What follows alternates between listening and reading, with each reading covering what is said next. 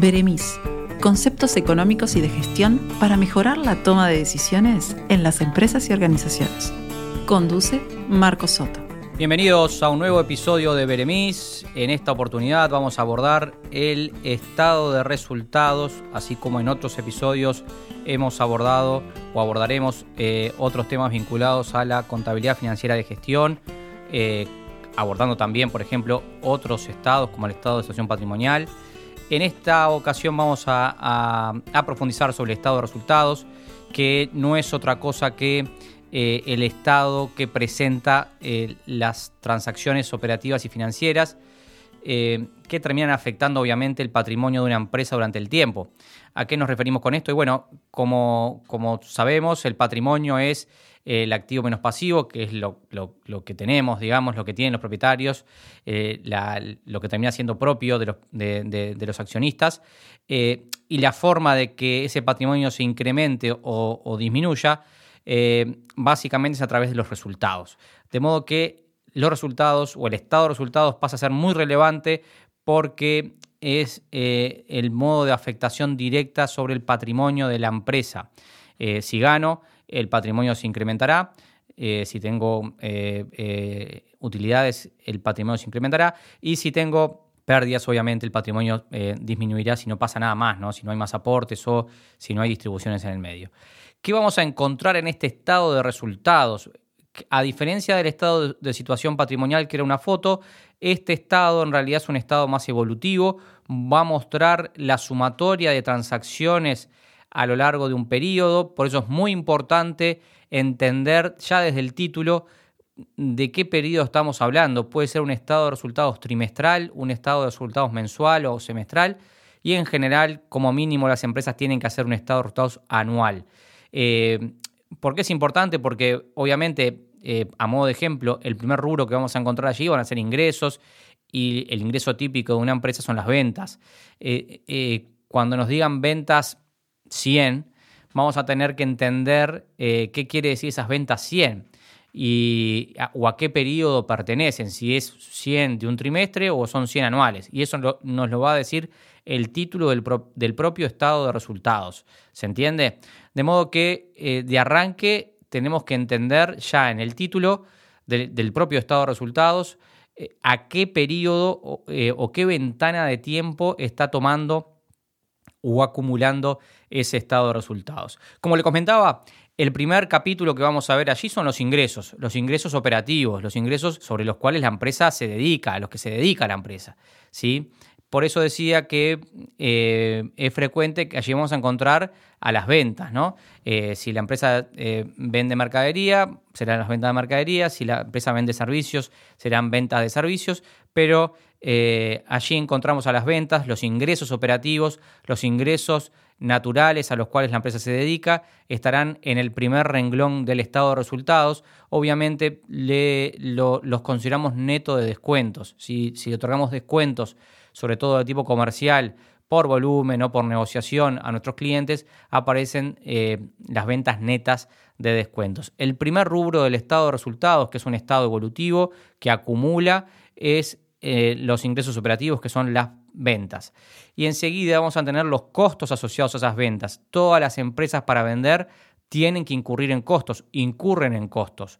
Algunas incurren más, otras incurren menos, algunas incurren en algún tipo de costos y otras incurren en otro tipo de costos. Allí vamos a colocar los costos, que son los primeros costos que vamos a ver, son los que, llamamos costos de ventas, que son los costos directos que atribuimos a la producción de los bienes o servicios que estamos prestando y soportan a las ventas eh, que vimos en el primer renglón. ¿Se entiende? Por ejemplo, si yo lo que hago es vender servicios profesionales, eh, porque mi negocio es una consultora, por ejemplo, de software o profesional, lo que sea, eh, tendré como primer renglón venta de servicios y como costo de ventas, ¿cuál será el, primer, el principal costo de ventas o el costo directo que tienen esas empresas?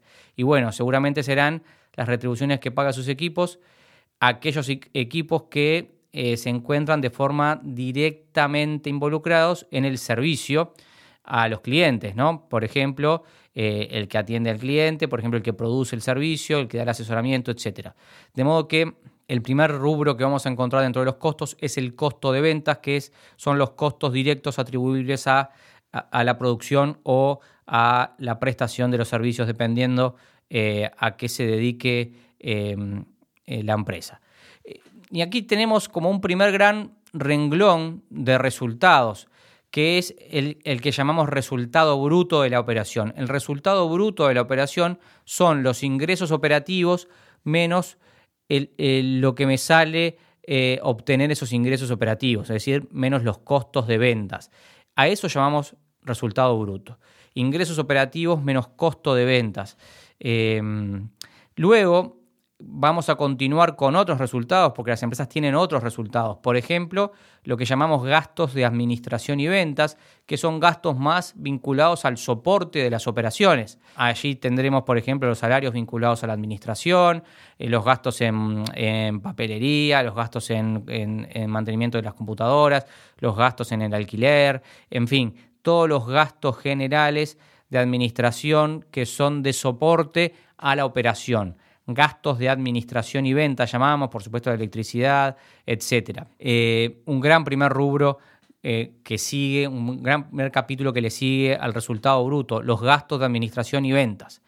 Eh, y luego también vamos a encontrar otros rubros, por ejemplo, las amortizaciones o las depreciaciones, que son el consumo que vamos colocando allí de nuestros activos. ¿no? Como, como, como bien sabemos, nuestros activos de largo plazo, nuestros activos más fijos, los vamos consumiendo, entre comillas, a lo largo del tiempo y ese consumo lo llamamos amortización, si es la depreciación de mis activos por el transcurrir del tiempo y por, y por su uso.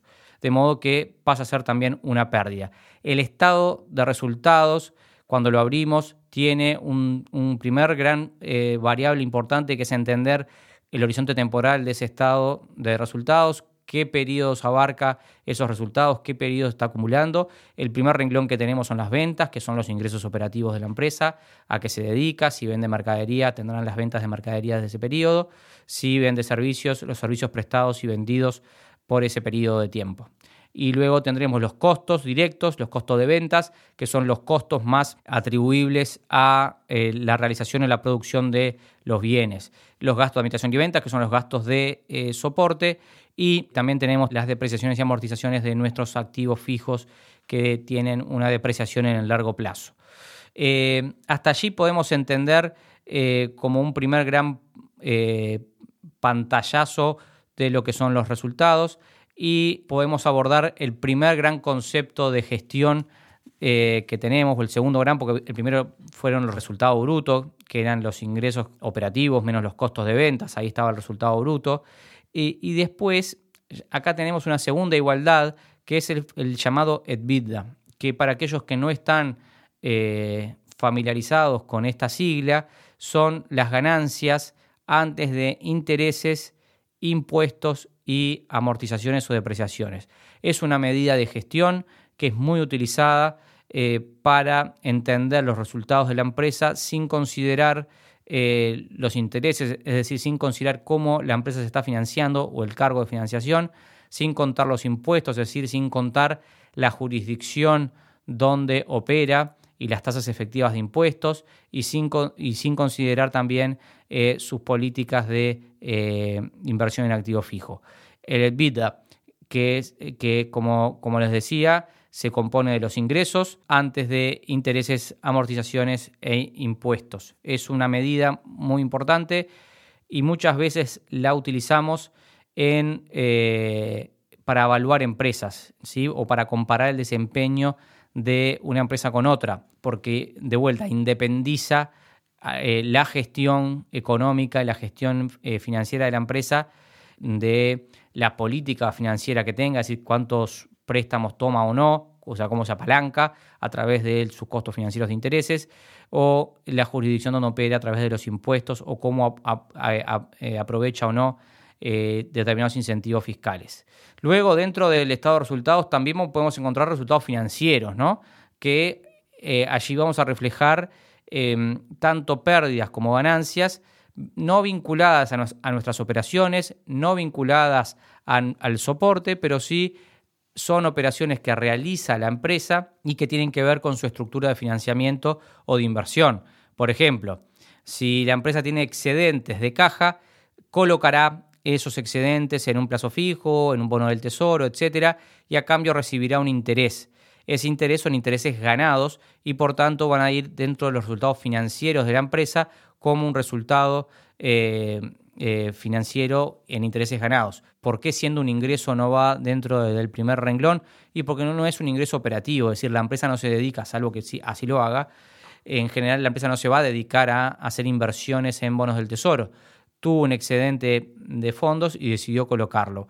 Por tanto, es un resultado, porque ganó, eh, en, este caso intereses, y eh, em, lo reconoce en el capítulo resultados financieros a la inversa, si tomó un préstamo y tiene que pagar intereses, es un costo, es un costo eh, que la empresa debe reconocer como pérdida y también va dentro del rubro resultados financieros.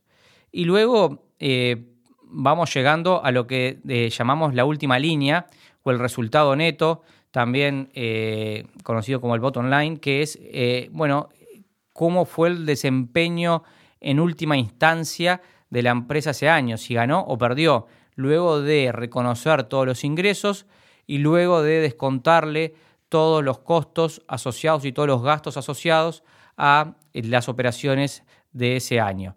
Eh, tanto sean operaciones eh, desde, desde, la, desde, la, concepción operativa o operaciones financieras, por ejemplo. y ahí termina el estado de resultados. Recuerden que el nexo entre el estado de resultados y el estado de situación patrimonial es que el estado de resultados, aquella última línea del estado de resultados, el resultado neto de las operaciones, va, va a ser lo que va a alimentar parte de mi patrimonio. Lo va a alimentar o lo va a erosionar si fueron pérdidas, ¿no?